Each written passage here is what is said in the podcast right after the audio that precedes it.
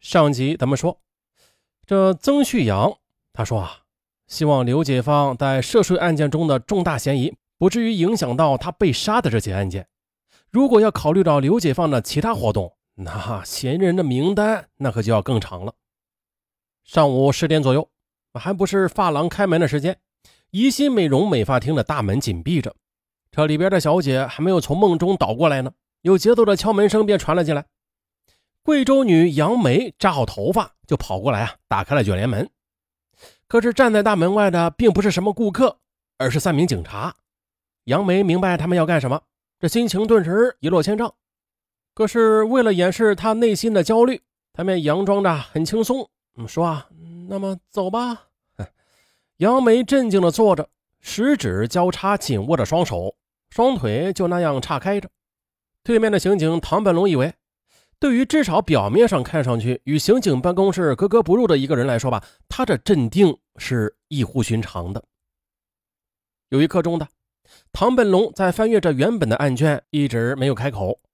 如果说他对这种久久的沉默以及唐本龙的密切观察感到不自在的话，可是他却没有丝毫的流露出来，也没有表现出任何的恐惧和紧张。只是对眼前的不适表现出呃勉强的忍耐。唐本龙他终于是抬起头来，一脸的歉意，示意其他的两个民警做记录。他说：“啊，啊，对不起啊，杨梅，那我们就以最快的速度来结束这场谈话，好不好？”“没错，杨艳是我最好的朋友，但是她毕竟与我不在一起的，她的事情我也不是太了解，何况她已经有了男朋友。”那她与男朋友的被害，恐怕与她男朋友的关系更大吧？啊，当然。唐本龙则心不在焉地回答着，依然呢在琢磨着案卷里的一些情况。杨梅，我们呢也不浪费时间了，我就问你一个问题啊，就是你所知道的与杨艳或者陈明志有关系，而且啊又对他们有意见的，在社会上走的人有哪些啊？把事情说得清楚了，你就可以离开这个地方了。杨梅冲着唐本龙点点头，仿佛就是以这种方式表明自己的态度似的。嗯，以前陈明志最喜欢在发廊里逗留的，有时一待就是一整天吧。也就是那个时候，他认识了杨艳和我们的许多姐妹。杨艳有什么仇人，我说不出来啊，因为在我眼里，他可以说是一个最能干、最实在的人了。他也从来不招惹谁，陈明志也实在，得罪人的事儿难得做。但是你问起来吧，我忽然想起一件事来，就是杨艳他们出事的那几天，杨艳拿出一件男士的皮衣来向我们炫耀，说是真皮的，一千八百多元，说是陈明志的姐姐买的，送给陈明志的。当时我们还问他姐姐送了他什么东西，他则一副神秘不宣的样子。我想起当时吧，我们几个转身出来的时候，其中一个叫刘军的，他是陈明志的朋友。他说了一句什么：“这个杂种穿那样的好衣服，那神情就像是诅咒似的。”当时我心里很不愉快。后来我听说啊，陈明志死后的皮也被拿走了，那会不会是他呀？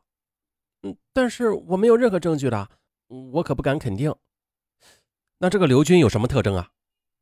嗯，愣头青的模样吧，也是从局子里出来的，好像也吸毒，是邵东九龙岭人，但是落脚点应该是在绥宁，他大部分时间是在外打流，难得归家。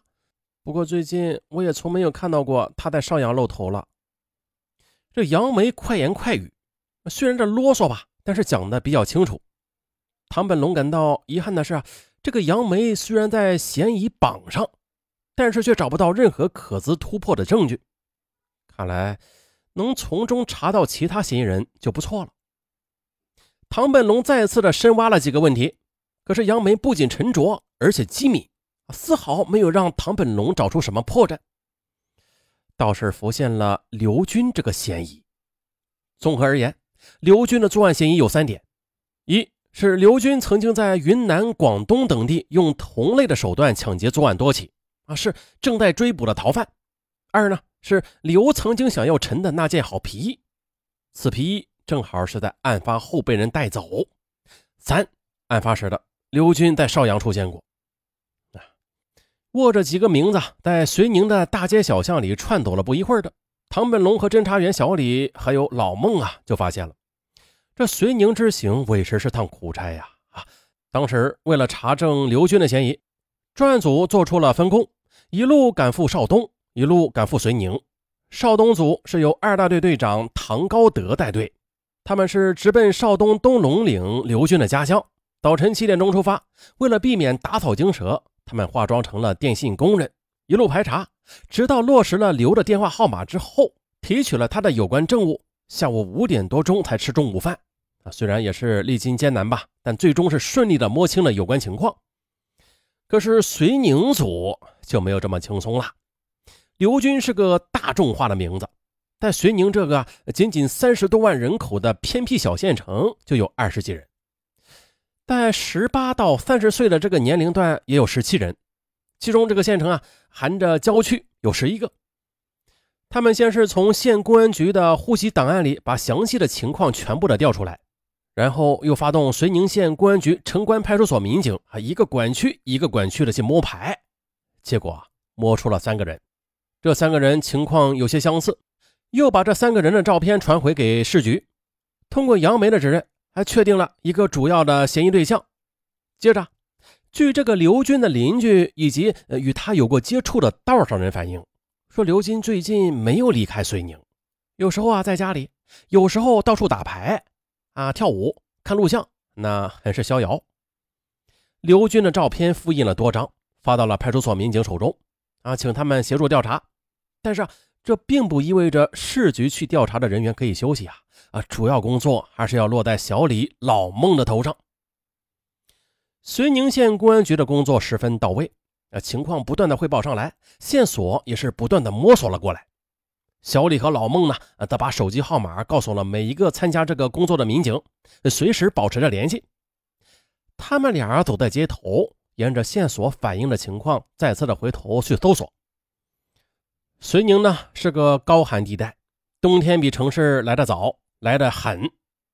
街头上北风呼呼，这雪粒子啊刷刷的下。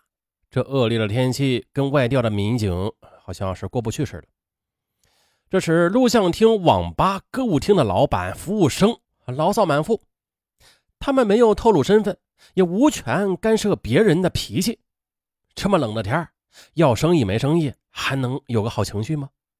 他们坚持不懈，拖着越来越沉的步子，从一个录像厅再到另外一个歌舞厅、网吧。老板，你们见过这个人吗？啊，我们呢是他的亲戚。没有，没有，没有，没看到。